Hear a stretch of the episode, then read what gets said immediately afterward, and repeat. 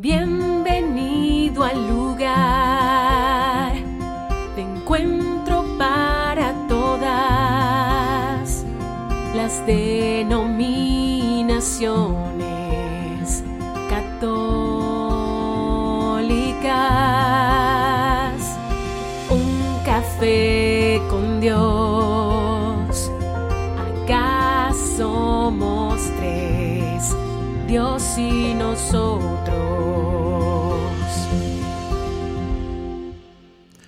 Un café con 10. ¿Cómo andan amigos después de cuánto? Ya como dos meses. Dos meses que grabamos con Eric Cías. Am, hoy vamos a iniciar otra discusión. Esto va a ser una serie de discusiones eh, eh, sobre cosas que realmente nos interesen de la espiritualidad, de los evangelios, de, de muchas cosas que por ahí quedan sin, sin saber.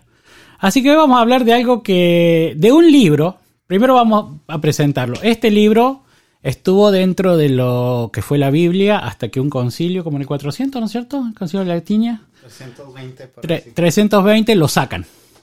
Sigue siendo un libro que está en la Biblia de algunas comunidades ortodoxas como la copta.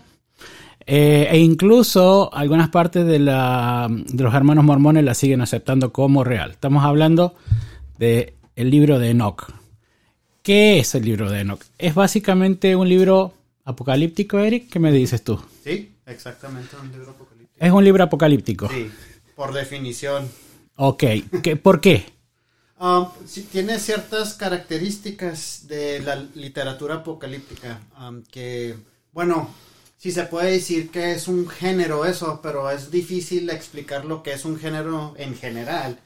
Um, pero lo que podemos ver sobre Enoch es que tiene ciertas características que, que o empezó este estilo de escritura o que ya existía y cuando se fue evolucionando con este libro se estabilizó como algo ya, ya característico de, de apocalíptico. El, el libro de Enoch son básicamente tres libros y vamos a hablar del primero porque los otros dos realmente como que no está muy claro de dónde han venido. Más o menos, hasta donde yo sé, escrito como por el 100 antes de Cristo, más o menos. ¿Quién? eh, ¿Del primer es libro? el primer libro. Um, eso sí, muy buena pregunta. Um, se, se ve muy claramente que hay divisiones en, en tiempo, que hay partes que fueron mucho más antes que Cristo en el, en el tiempo de los macabeos, por ejemplo, Um, y luego hay partes que se dice que sí vienen después de Jesús uh, y quizás fueron influenciados por... por Sí, hay algunas referencias, incluso como hasta el 100 después de Cristo, o sea, hay algunas referencias bastante Quizás. modernas. Bueno, ¿qué es el libro de Enoch? Es básicamente un libro, el primero, eh, dividido en cinco partes. ¿Cinco partes? cinco partes, que describe de una forma muy particular en la primera parte la caída de los ángeles. Exactamente. Eh, los ángeles habían tenido relaciones con eh, mujeres en la tierra, habían creado a los gigantes, Nifil, Sí. Y Nefilim, perdón, Nefilim, y um, por esa causa habían abusado de la humanidad, más o menos por ahí ando.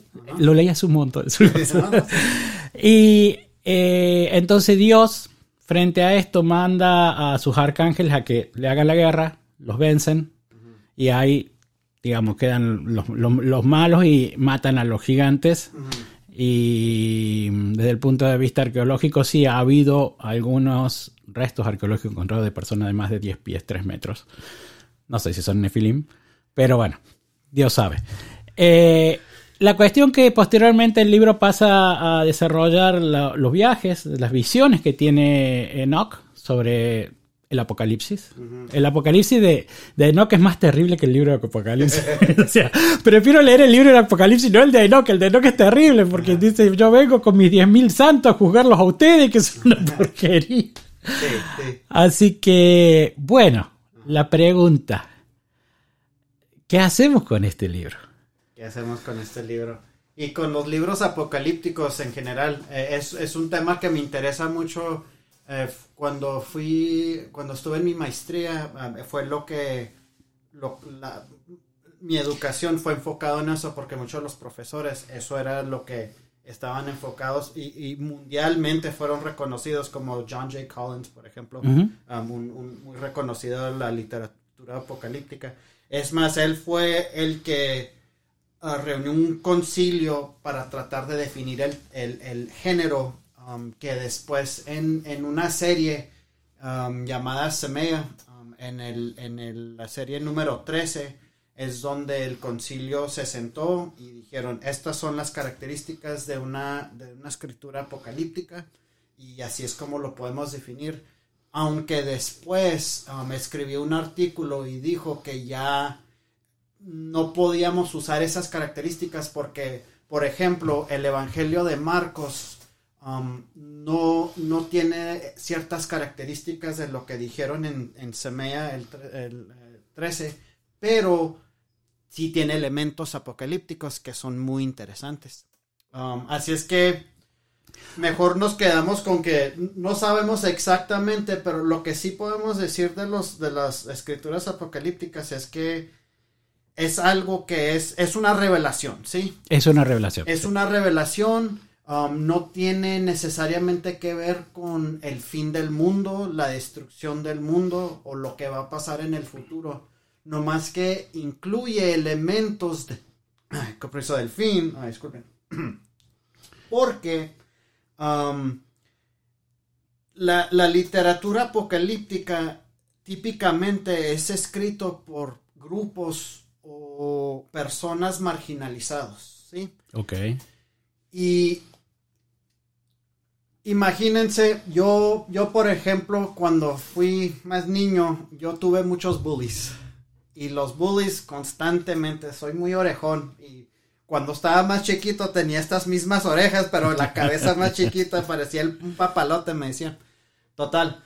Um, cuando estaba en esa posición, siempre me creaba, creaba un mundo que iba a venir un niño más grande que el bully y me iba a defender. ¿Y qué le iba a hacer al bully? Lo iba a tumbar al piso, iba a poner el pie hacia su cuello y me iba a decir, ven, claro. ahora tú dile algo. Sí, eso para mí, eso es lo que yo he estudiado de la literatura apocalíptica, es eso, es una comunidad tratando de entender por qué están en la posición que están y por qué Dios lo está dejando pasar.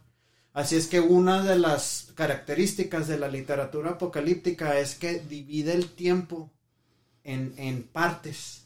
Y esas divisiones de partes lo que crea pues para la persona que está en esa posición se puede decir, yo estoy en la parte todavía donde el mal está controlando el mundo.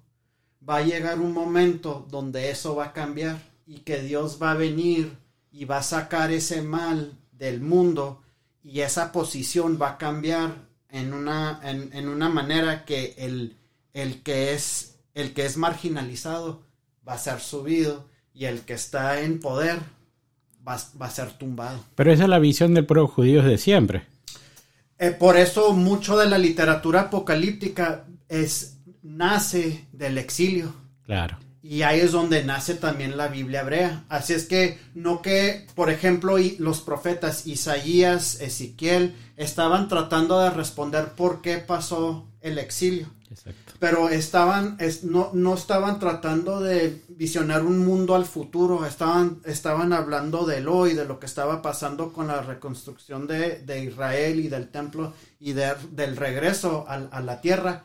Lo que, hizo la, lo que hizo la literatura apocalíptica es agarró las, los temas esos de los profetas y lo hicieron algo para los, los grupos marginalizados viendo hacia el futuro eh, como, una, como una esperanza. Como decir, ánimo, ánimo. Esto, esto, va a terminar. Y, y, quédate fiel hacia Dios, porque ah. típicamente los que, los que estaban en poder estaban tratando de sacar esas personas de esa fidelidad a Dios. Tú dices que hay, es una forma de escritura, es, es como, es un género.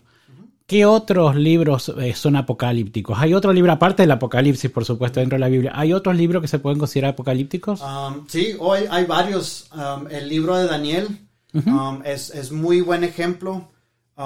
y luego, afuera de la Biblia, Jubilees se dice en inglés. Jubilees. Sí. Eh, eso, ese también.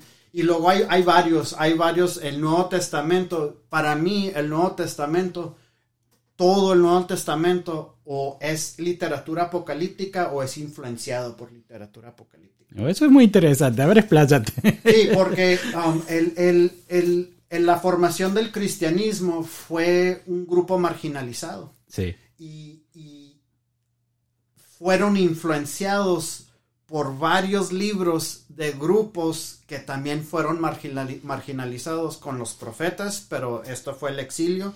Sí. Y como dijiste, Enoch sí era parte de lo que podemos decir las escrituras. Ahora, quiero hablar un poco sobre eso, porque no sabemos exactamente qué eran las escrituras cuando, por ejemplo, Pablo dice, de acuerdo a las escrituras, Sí. o, o Lucas dice, no sabemos qué libros estaban dentro del canón, no porque no era el mismo que nosotros. Lo que sí se ve es que como un poco en Pablo puedes decir, pero por supuesto los evangelios, um, el- la carta de San Judas, Sí. um, fueron influen- influenciados por Enoch. ¿Y por qué? Porque vieron un- una escritura que habla de cosas que van a pasar y lo pueden adaptar a su situación y luego crear su, su mundo en esa realidad. Es más, eh, claro, en el tiempo que tú me dices, el, el libro de Apocalipsis todavía no estaba escrito.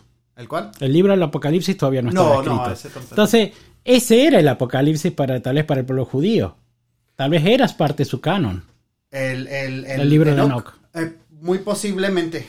No podemos decir por seguro porque no hemos encontrado un, un- un- una Biblia, vamos a decir, judío que, que lo tiene esa escritura.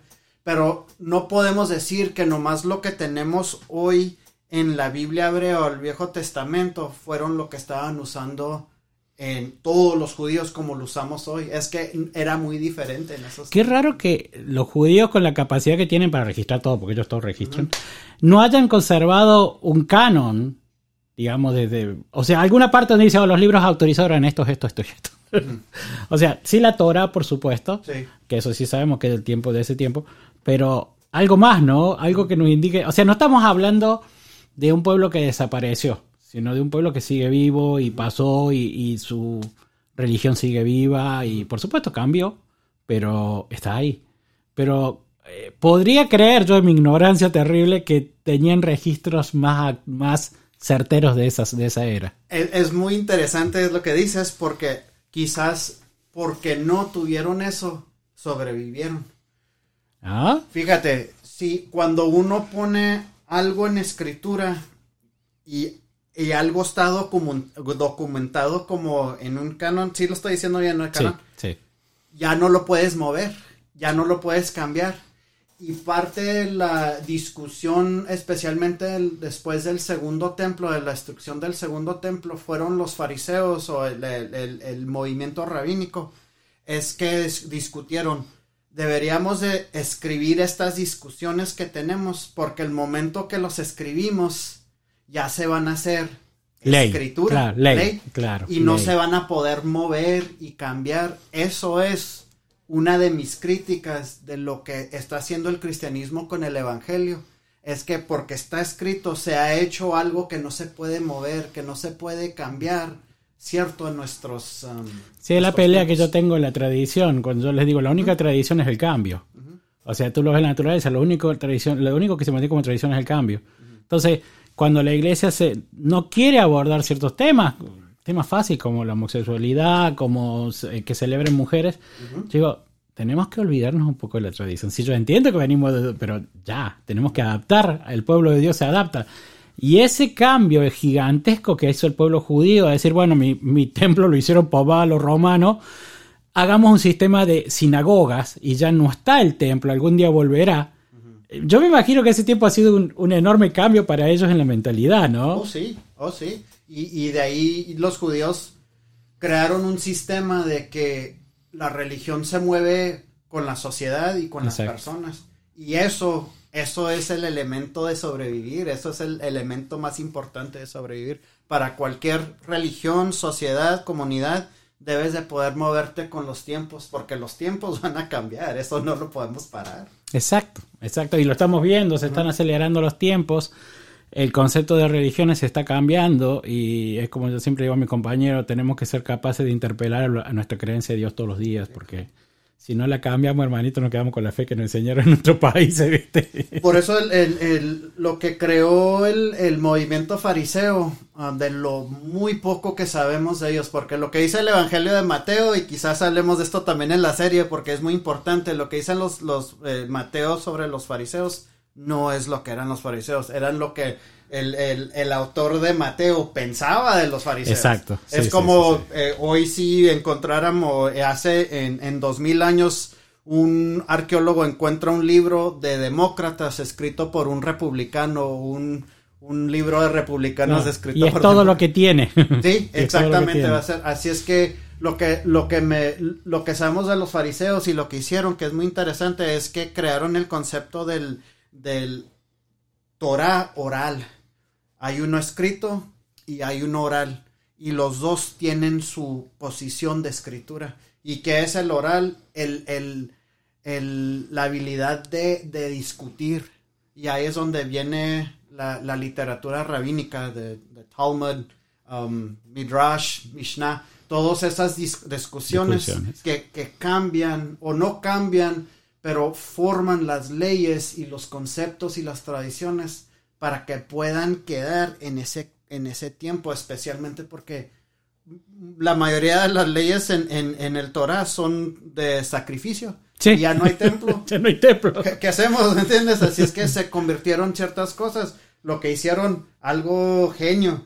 Um, cambiaron los nombres de los sacrificios en Levítico. Eso fueron lo que les dieron los nombres a los, a los, las oraciones importantes para que diciendo que, el sacrificio es que el, cuerpo y el templo es el cuerpo y la, oración rezar es el sacrificio. Pusieron el templo en cada uno, el templo está en ti porque tú tienes alma, hijo de Dios, bla, bla, bla. Volvamos, volvamos. Sí, vamos al tema. No, volvamos a, a, because cuando yo eh, pienso y leo, leo el libro de Enoch desde el punto de vista de la cosmogonía espiritualista o gnóstica, la cual ya, sé, no te gusta mucho la palabra, pero bueno. Para mí tiene sentido. Cuando yo describo, describe un alma, un, mundo basado en, estas, en estas entidades, en diferentes niveles, eh, para mí tiene mucho sentido. Ahora bien, yo entiendo que para cualquier persona que educada que lee hoy día el libro de Enoch, es como que esto es ciencia ficción. O sea, esto está buenísimo para hacer una película, pero, pero eh, no tiene ningún asidero. Um, y pienso que en gran medida ese es el problema que por ahí que hemos perdido esa capacidad de reconocer, como quien dice, la magia. O sea, por ponerle un nombre, no quiero, no quiero, sino la magia, o sea, todo lo que pasa por detrás de, nuestras vidas y que por ahí le llamamos coincidencias o cosas fortuitas, que en realidad no son tan fortuitas, todo es producto de algo, pero... Eh, ¿Qué crees tú del libro de Eno? ¿Qué crees tú en lo, personal? En lo personal, lo que sé es esto, mira, y, mucho de esto pienso también de las escrituras en general, pero lo que, lo que me interesa, lo más que me interesa de la literatura apocalíptica, y aquí sí voy a necesitar tu ayuda con el español, um, la, lo, las descripciones, las imágenes, todo lo que escriben o básicamente todo, it's vague. Es vago, sí, Es, muy vago. Es súper vago, es, es, es, um, es metáfora, si quiere decir. Y, sí, son metáforas. Y lo que pasa es que cuando e, una escritura sí es vago, otras culturas, otras sociedades, otros tiempos pueden decir, mira, esto está hablando de mi tiempo. Y para mí, eso es lo más interesante porque yo no, yo no estoy viendo pues cómo, qué está haciendo la escritura. Yo lo que estoy viendo es cómo el grupo, cómo la persona, el individuo, el que está interpretando, cómo esa persona lo lee, porque eso me dice mucho pues de la sociedad que lo está interpretando. Sí, el, evangelio es de la persona que lo interpreta. Sí, exactamente. Estoy de acuerdo en eso.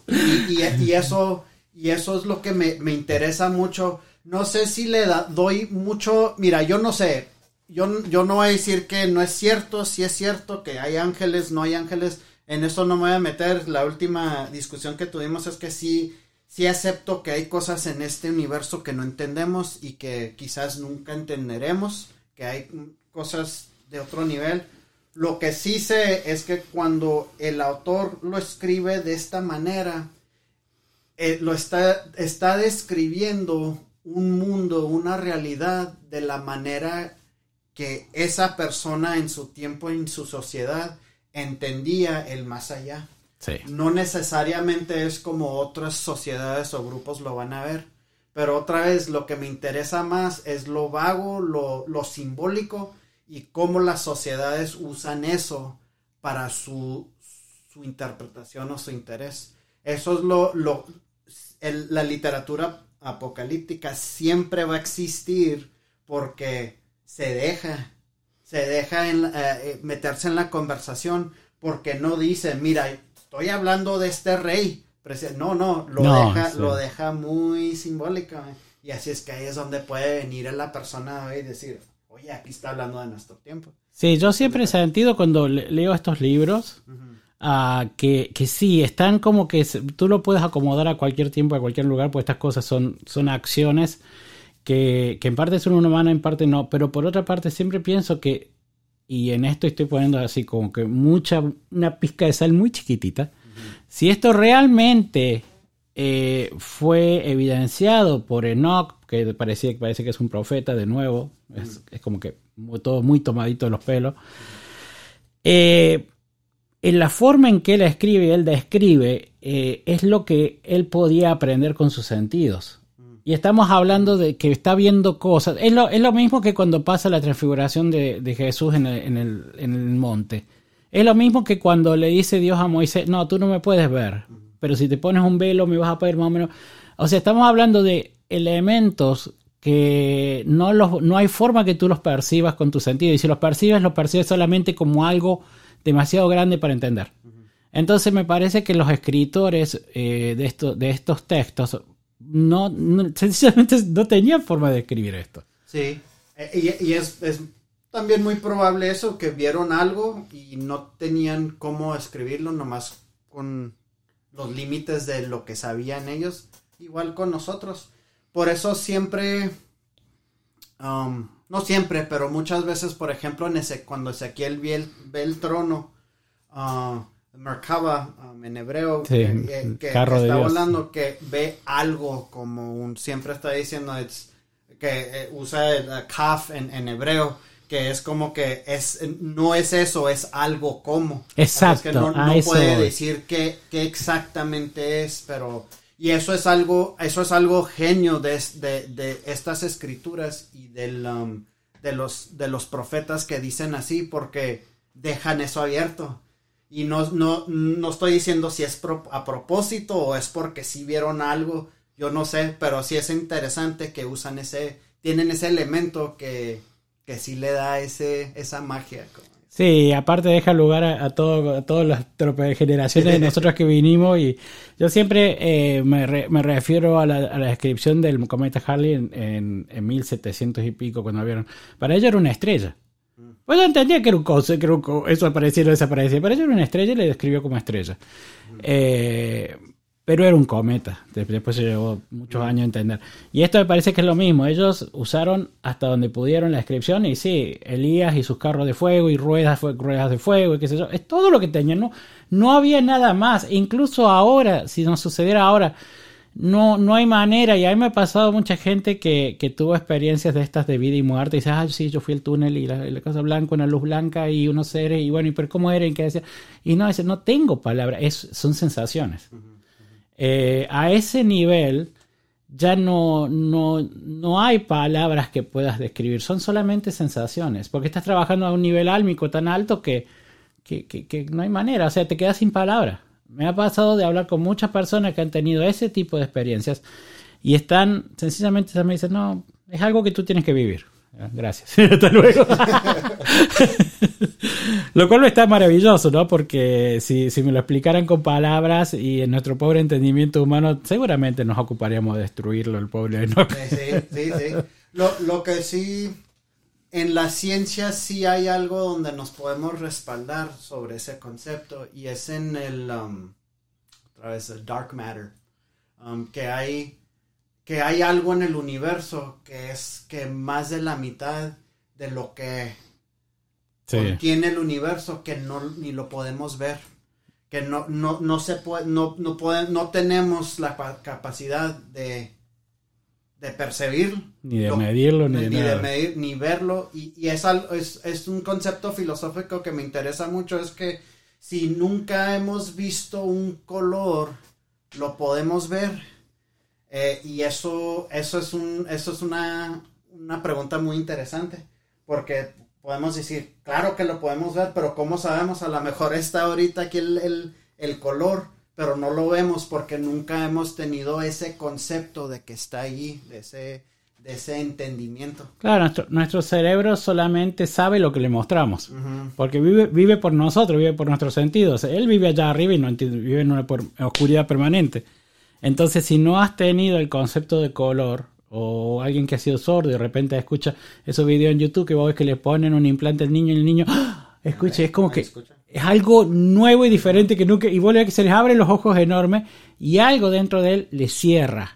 y, y es eso creo que es ese reconocimiento primario que tenemos todo lo que muchas veces decimos, hoy esto es instinto, que nos dice, bueno, estamos entrando en una situación de peligro o, o esto es bueno para mí. No podés explicarlo en palabras.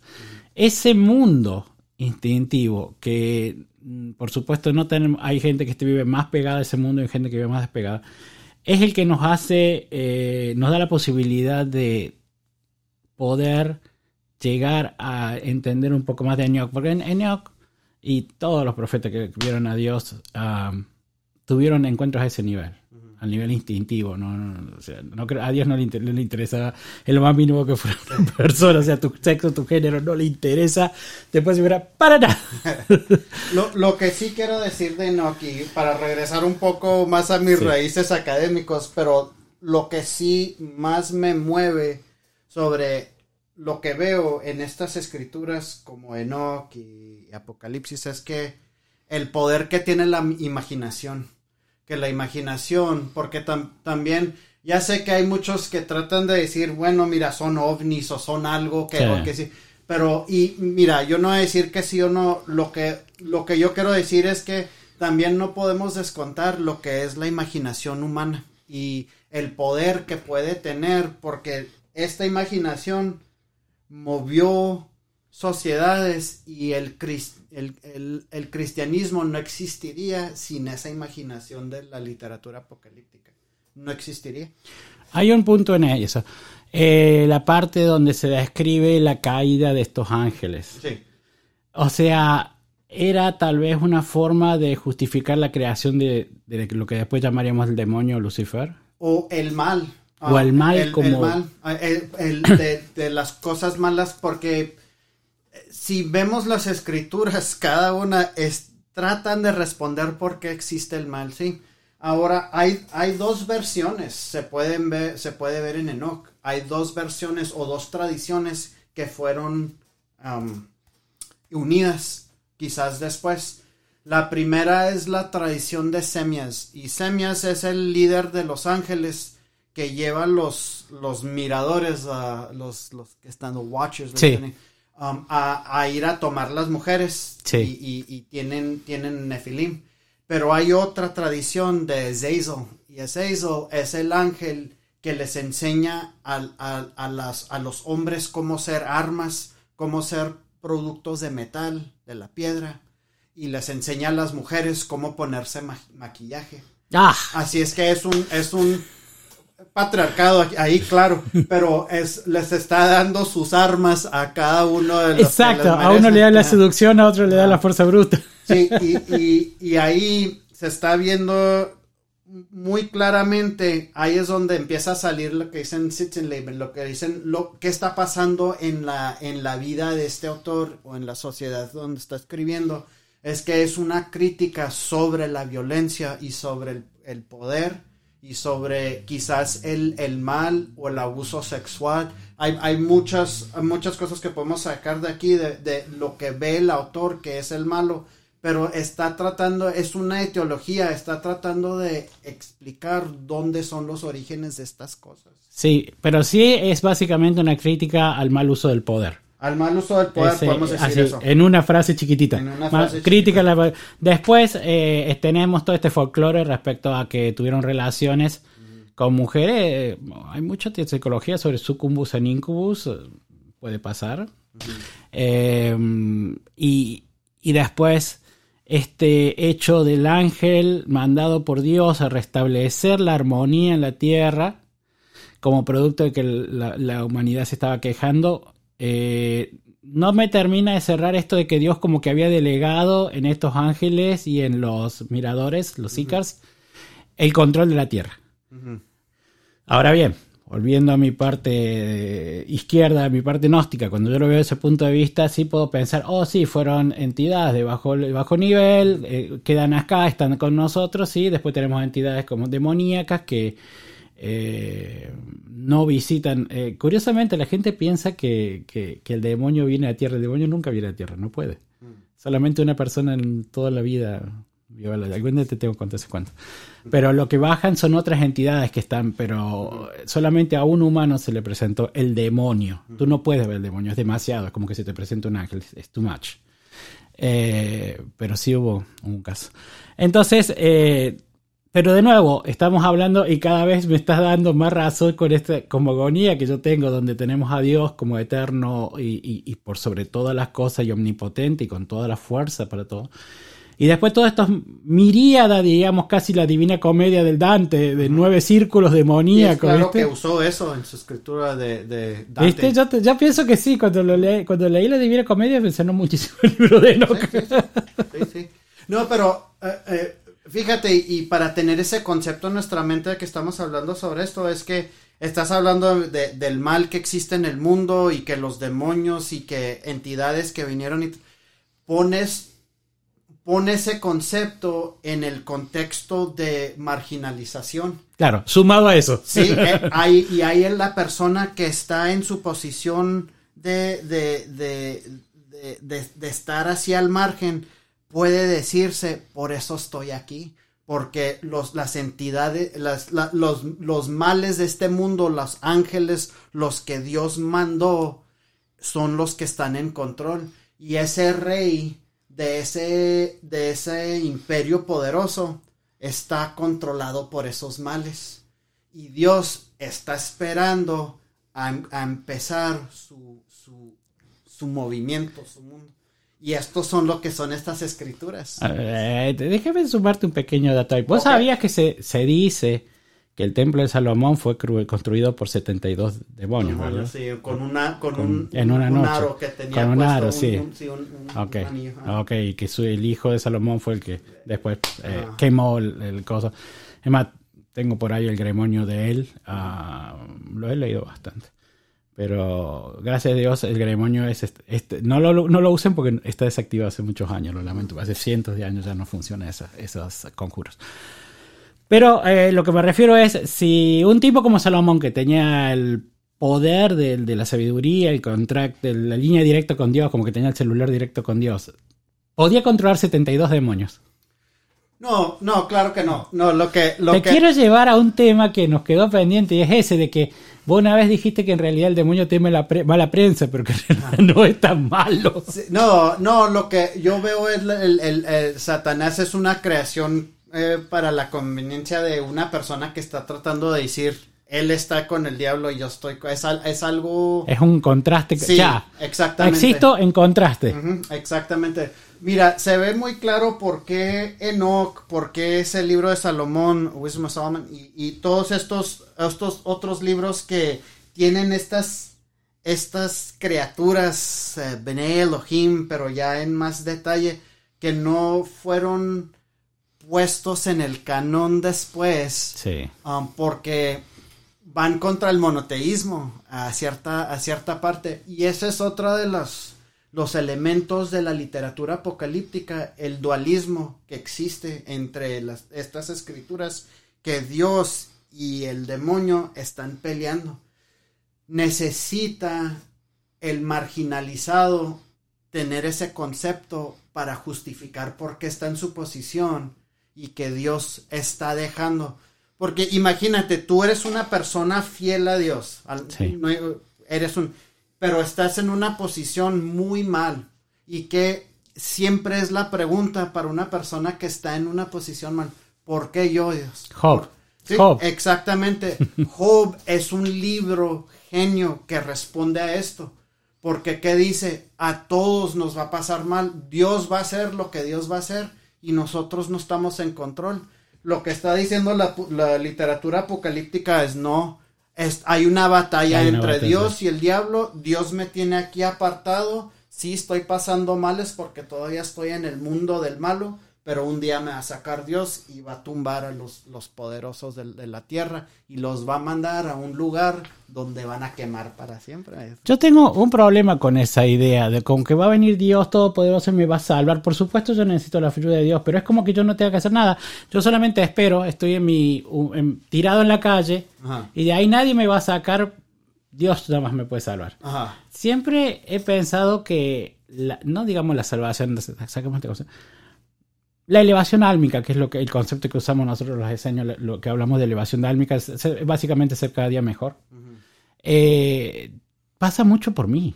Yo no me puedo quedar a esperar que Dios venga. Sí, Dios está, por supuesto, le voy a orar, le voy a meditar, voy a orar, pero yo también tengo que hacer mi parte. Estás influenciado por la teología de liberación, por eso. ¡Eh! Sí, sí, por supuesto. Sí, claro. Soy un profundo y- creyente. no, no, y, y mira, es, es, ya es punto de vista, porque si uno es perseguido um, y se queda fiel a su, a su creencia, a, a Dios, eso es nomás estar tirado en la calle o, eh, o esa acción. Um, eso ya depende del individuo. Lo que sí sé es lo que está tratando de hacer la liter- literatura apocalíptica. Él le está dando justificación al que se queda fiel, diciéndole, mira, por eso está pasando lo que está pasando. Tú quédate fiel, porque si no, vas a caer con los demás que no están. Lo increíble de todo esto que es como tú dices, esto salió cuando el pueblo judío estaba en el exilio en Babilonia y después fue liberado. O Sí, sea, sí fui liberado. o sea, es increíble que haya sucedido eso, porque eso, eh, imagínate, por ejemplo, uno me libera, me puedo volver a Palestina. Esto es lo que esperamos. O sea, se, se cumplió la escritura. Se cumplió. Se cumplió la escritura. pero vieron que no fuera no fue tan fácil así regresar hubo eh, uh, Ezra y Nehemiah cuando lees, esos libros ah, habían problemas y, y nunca nunca se hizo algo como el pasado pero eso es algo que tenemos que tener mucho cuidado porque siempre vamos a idealizar el pasado mira por ejemplo Make America Great Again Sí. sí. ¿Cuándo fue great? ¿Cuándo fue great, cuándo fue- Claro. Explícame este momento que fue algo así, porque hacemos lo ideal, lo que fue el pasado, y eso fue lo que no, no para comparar lo que estaba pasando hoy con, con MAGA y con lo que pasó cuando el, el, el eh, Enero 6. Sí, Yeah. cuando regresaron a Israel, pero Ya. habían problemas porque hubo un, un ideal y ese, ese ideal no, no era. Cuando vuelve el pueblo judío, no sé si sabes tanta historia, pero cuando vuelve el pueblo judío, me imagino que habrá habido árabes en el área. Sí. Eh, se separaron, eh, el pueblo judío se separó, se juntó. eh, No te, si tienes alguna idea de eso. históricamente hubo claramente una mezcla. Y lo interesante, lo que vemos en Ezra y Nehemiah es que no todos los judíos se fueron al exilio, unos se quedaron. Y cuando se quedaron, se revolvieron con babilonios. Ah. Con babilonios. Tuvieron hijos y ahí es donde viene Ezra y les dice a todos, aquí yo ordeno el divorcio de todos que se casaron con gentiles, con babilonios, y manden para afuera a las mujeres eh, de Babilonia y los hijos. Y vamos a, eh, fue, es algo, fue algo muy difícil, es algo muy difícil de leer. Ahora, el, el otro problema es que sí, regresaron los judíos, pero todavía estaban bajo Persia. Claro. Y luego después vino Alejandro Magno. con- Claro. Los Grecia. griegos. Sí, los griegos. Y luego Antiochus del Seleucus y luego Ro- la Roma. y así es que siempre, siempre han estado bajo alguien. Claro, yo Eso nunca cambió. creo que el último fueron lo- los romanos. Los ¿verdad? romanos, sí. Los romanos. Después, muchos años después, la Shoah, ellos vuelven, se arma este conjunto que le sacó tierra a este, le sacó, ahí está la tierra. Y Pero ahora es secular, eso es lo- la, la diferencia. Ay, que pero no, no, no están. No, Los bueno, rabinos tienen uy, mira, muchísimo yo en esa- En esa poder. conversación no me voy a meter. porque-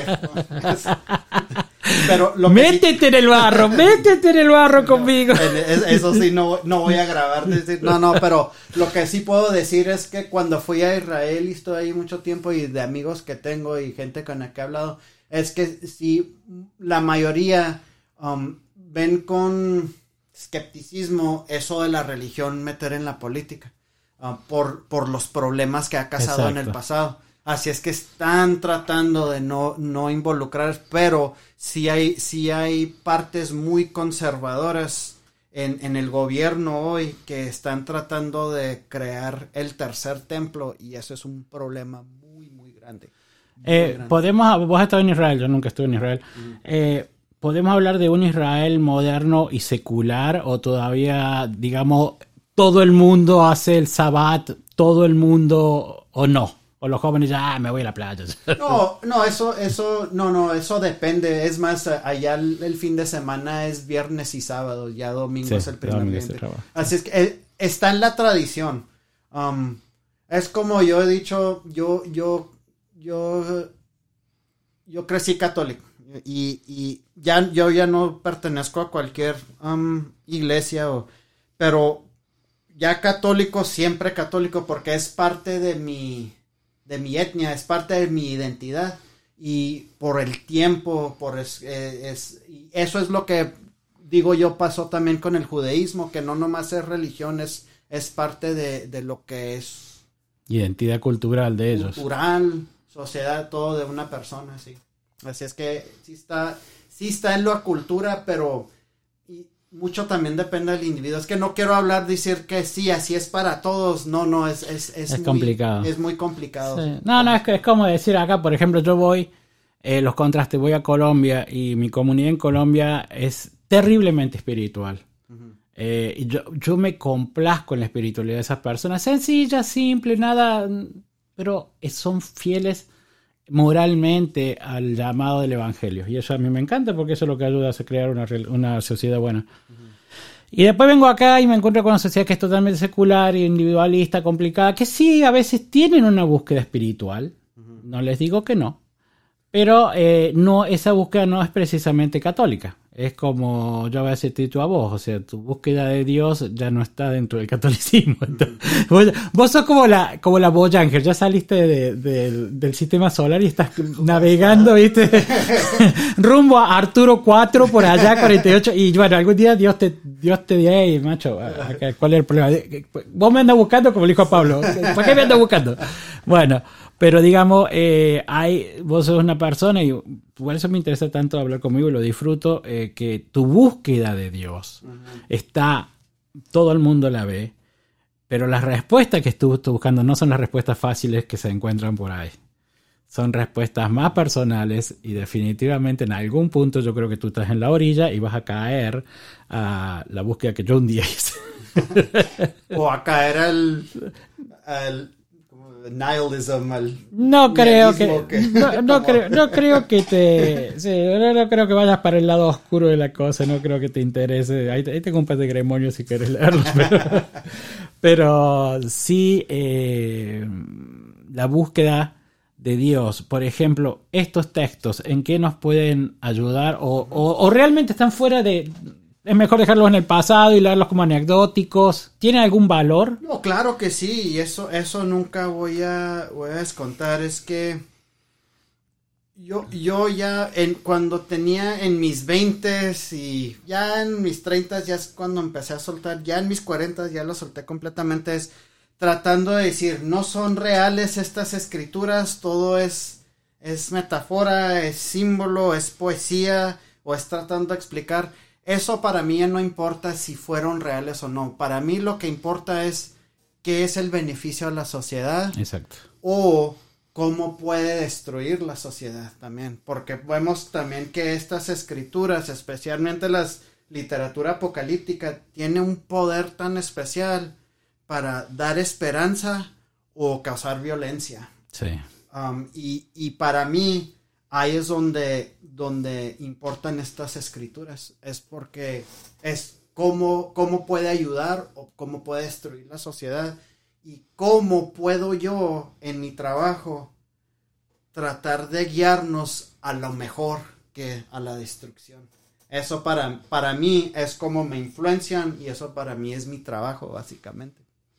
Pero dentro de lo que hablábamos antes de, mm, antes de empezar a grabar, yo le decía a Eric que eh, a mí me gustaba y tenía esta idea de exponer a la persona el conocimiento y que después, o sea, no, no decirles específicamente vaya, vaya por acá, sino que es lo que tu momento espiritual crea en vos. y, y, creo que siempre lo he creído así porque porque vengo de, de tipos, de nuevo, como Ernesto Cardenal, que escribió el Evangelio según, Solentiname, y en el cual los sermones del domingo no los hacía él. Él sentaba a los campesinos y le decía, bueno, ¿y qué creen ustedes? ¿Y, qué piensan? Entonces, ya, sé, soy muy difícil para sacar eso, ¿verdad? son mis 20 años de educador que nunca he querido sacar mi, mis ideas personales porque no quiero influenciar al, al alumno. No, pero vos tenés eso y esa es la brillantez que tenés vos y que a nosotros, todos como alumnos, nos gusta y por eso siempre estamos con el ojo largo cuando vos tenés una materia. ¿Qué casualidad que tu materia se llena en cinco minutos? ¿Ya nomás cinco minutos? ¿Por qué? Porque es, vos te llevas adelante ese concepto de exponer al alumno. Sí, la nota es importante, que cumpla con trabajos importantes, que haya un crecimiento importante, pero que el alumno decida qué hacer con ese conocimiento. Oh, sí, sí, sí, eso, eso siempre. Mira, yo en lo personal, ya personal, yo no leo esas, estas escrituras como algo que trato de para mí darme esperanza. Pero yo no, para mí, y ya sé que para mucha gente espiritual quizás sea difícil entender eso, esto o no, pero para mí la, la búsqueda de Dios, mi experiencia con Dios siempre ha sido de sentarme y leer estos documentos en los idiomas antiguos. Antiguos originales. Um, y para mí, mi, contacto con Dios es la discusión con Dios sobre lo que está diciendo el... Perdón, eh, para los que no sepan, el, texto original de Enoch está escrito en Gis. bueno, que es un, copto antiguo. Eh, sí, es Gis, pero quizás el Gis lo, lo agarró de arameo, porque en el, ¿Ah, mar, en el mar muerto, um, los, los papiros que encontraron ahí en los manuscritos encontraron una versión de, de Enoch. De Enoch. Ah, y está ah, en arameo. Tienes arameo, está en arameo. Y lo que, la, la, única parte que no es tiene. Es como la piedra roseta. Sí, no, sí, sí, sí fue. Eh, uh, uh, la única parte que no tiene en los, las escrituras en, en, en el Mar Muerto es la, las similitudes, le dicen, o las parábolas. Las parábolas. Que hablan mucho del Mesías. Sí. Y el Hijo de Hombre. Así es que muchos han dicho, dicho que esa parte fueron influenciados por los cristianos pero hay otros académicos que no son cristianos que dicen que no, quizás existió antes. Hay un tema muy interesante que sale de ahí, de este concepto, uh, un libro escrito por Alan Siegel que se llama The Two Powers in Heaven, los dos, poderes. en el cielo. Uh, y, eso, estoy completamente de acuerdo con esa teoría, que um, habían tradiciones en el judaísmo, um, o partes, porque habían judaísmos en estos tiempos, eh, varios Um, como hoy con el cristianismo, pero que tenían un concepto que habían dos poderes en el, en, el cielo, que estaba Dios y estaba uno que parecía un hombre o el hijo de hombre. Um, y lo que hicieron los cristianos es agarraron esa tradición y se lo adaptaron a Jesús. Y ahí, por eso en el Evangelio Jesús se dice el Hijo de Hombre. El Hijo del Hombre. Porque está, eh, el, el, escritor del Evangelio está tratando de adaptar esa tradición a Jesús. El libro de Enoch habla mucho sobre este concepto, especialmente en esa segunda parte de las, de las parábolas. Sí, sí, sí, sí. Que no existe. Em, esa, esa parte en, en, esas escrituras del Mar Muerto no la han encontrado hasta este tiempo. Así es que eso dice mucho. Esas escrituras fueron escritas por los eseños. Deberían alguna vez agradecernos, che. bueno, el, El libro de... eh, ¿Tú crees que hay am, ciertos libros en la Biblia que envejecen, que, está- que están viejos, que... O el mismo hecho de lo que hablamos antes, esta vaguedad que tienen por ahí, lo hacen, digamos, conservar su riqueza? Digamos, ¿dónde encajaría el libro de Enoch, por ejemplo? O eh, cualquiera de los otros libros que hablábamos antes, Daniel, Job, no, no. Dentro de tu, de un crecimiento espiritual. ¿Tienen Sí. sentido o no? Sí, ahí lo que puedo ver, y quizás muchos de mis colegas académicos van a, no van a estar de acuerdo. Van a saltar. Me, me van a hacer al margen y voy a tener que escribir una escritura apocalíptica. No, no, pero que parece ser que no son las escrituras que son antiguas, que lo que es antiguo es, son las preguntas que hemos preguntado desde que creo que tenemos el concepto de preguntar. Sí. Es de que, ¿por qué existe el mal? ¿Por qué pasan estas cosas? ¿De dónde vengo? ¿Quién es el que está en control de esto? de Lo que no tengo control yo. Me explico. Y e- estas preguntas se reflejan en las escrituras de Job, en uh, Bhagavad Gita, que vemos de, de las escrituras hindú, hindúes, um, sí. de, de- del Corán, de, de todos esta de budismo, es- estamos preguntando las mismas preguntas. Y para mí, eso es el elemento más humano. Y eso para mí es lo espiritual. Es que nos conecta todo eso. Que todos somos humanos y todos estamos en esta batalla de tratando de entender el por qué. Sí, hay dos cosas que nos mueven y nos da mucho miedo. Uno es la muerte y el otro es la falta de control sobre nuestra vida. Exactamente. Y eso, eh, Marx decía que por eso creamos la religión, por la, por la falta de control, porque nos da cierto, cierto sentimiento de seguridad. Pero al menos en mi experiencia, eh, si tú quieres crecer espiritualmente, tú te tienes que arriesgar, tú tienes que salir de tu zona de confort, tú tienes que hacer cosas que no hiciste antes y eso te va a llevar a lugares bastante insospechados e inexplorados y a veces hasta complicados. Eh, o como dicen muchos maestros del desierto, somos solamente espíritus teniendo, tú sabes, sensaciones humanas, viviendo experiencias humanas. Pero en realidad somos solamente espíritu y nada más. Como sea. Don Enoch es muy, pero muy, muy interesante. Sí, y, y responde a estas preguntas Sí. um, que tenemos. Ya sé, eh, yo creo que soy muy frustrante cuando ah, tratando de sacarme lo, lo espiritual mío. um, es que, mira, te voy a, ser realista aquí, um, o te voy a decir honesto. Yo no sé. Yo no sé eso de la, la- espiritualidad. No, y no es porque no existe, existe. Yo, no, yo nunca voy a decir que sí o no. Eso, eso no es. Pero yo nomás no sé. Es, es, me he enfocado tanto en cómo los, las otras personas, como en estas escrituras, han tratado de entender lo espiritual, que no, yo no me he enfocado en el mío. Pero no es porque no, no lo veo como algo malo, no lo veo como algo que me ha destruido, no, para nada. Es más, veo que me ha acercado más a Dios, es tratando de entender cómo los, las otras personas han entendido a Dios. Es otra vez me siento que estoy en el debate, en la conversación con Dios. Es como que estoy sentado en una biblioteca con Dios. Para mí eso es el, eso es el, el paraíso. Sentado en una biblioteca, entra Dios, entra Jesús, entra Buda, Mohammed, Pablo, por supuesto. Pablo, Pablo, moriría por tomar un café con Pablo. O sea, Todos nos sentamos y empezamos a discutir, ¿no? Aquí en Levítico Dios dice esto, tú dijiste, ¿verdad? No puedes decir algo a lo contrario. Así ponernos, eso para mí, ya sé que es difícil, pero eso para mí, no sé, me llena mucho. Bueno, so- eso es lo que hace la riqueza de nuestras charlas, porque mi aproximación hacia Dios es desde el otro punto, desde lo, desde lo espiritual, desde lo emocional, no tanto, porque yo lo voy dejando, pero desde una elevación que me ha llevado muchos años, eh, un contacto profundo que no pasa por los libros. Eh, yo me niego a, Por eso muchas veces con los profesores eh, tengo problemas porque para mí la nota me interesa... o sea, hacer los trabajos me interesa, me interesa más la experiencia. La experiencia incluso de... Me realimento mucho a lo que mis compañeros dicen. lo que mis profesores dicen, pero de ahí a que me mandes a, leer tres o cuatro capítulos y no, tal vez sí lo hago, pero no, no siento que vaya a, mm, a llevarme por un camino que es mi camino.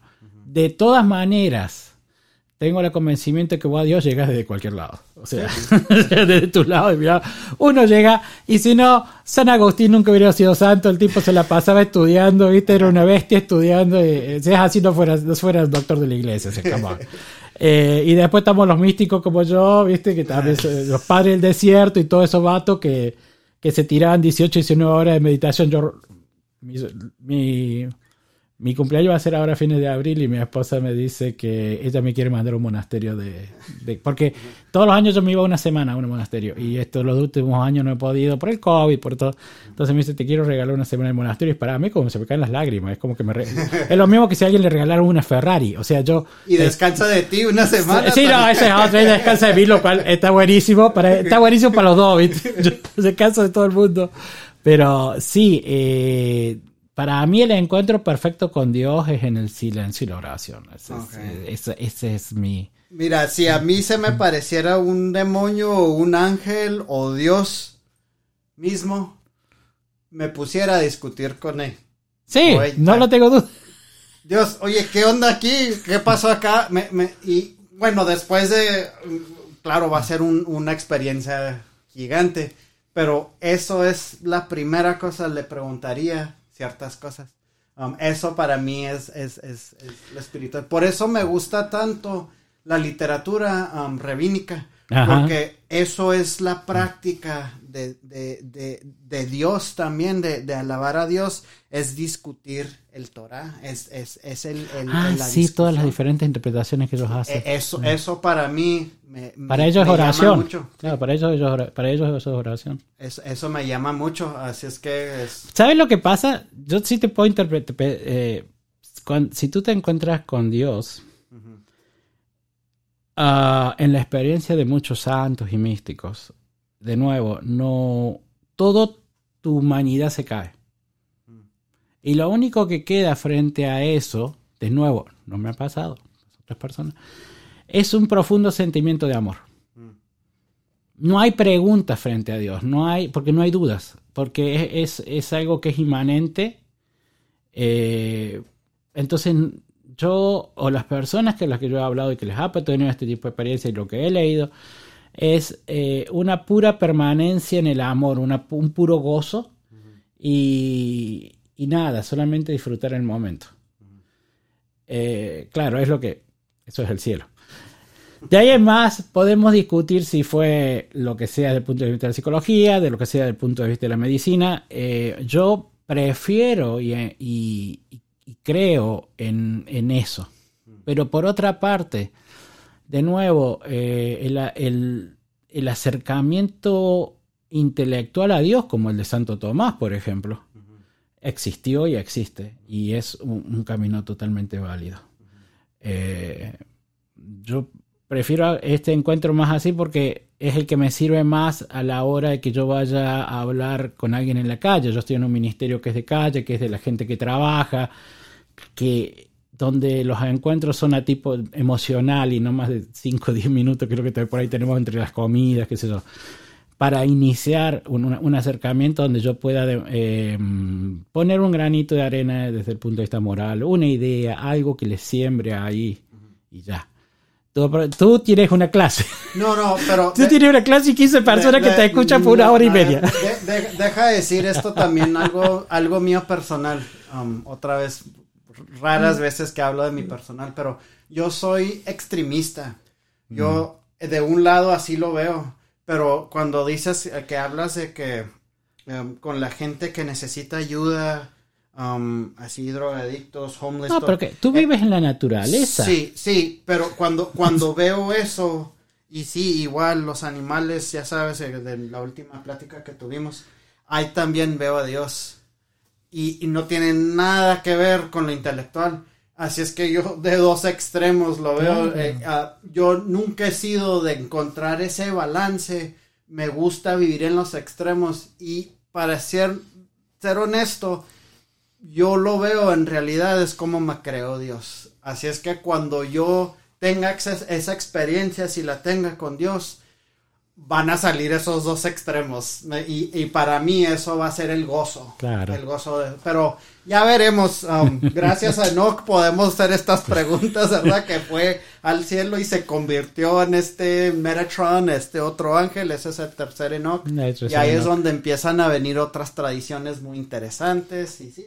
De eso es más, voy- le- tengo una clase que voy a dar en el verano que vamos a hablar mucho sobre eso. Antes de que nos despidamos, sí quiero que hablemos eh, por cinco minutos de, de Berkeley School Institute. ¿Por qué? Porque primero yo soy un producto de ese colegio. Es un colegio de teología que tiene un, ah, un diplo- una diplomatura en, y que se dicta totalmente en español. Sí.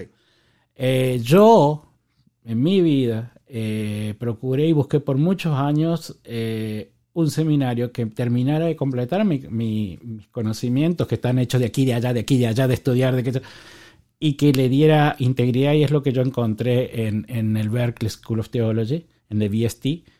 Y este programa tiene, va a cumplir 10 años. Sí, eh, vamos a cumplir este semestre, son 10 años que empezó.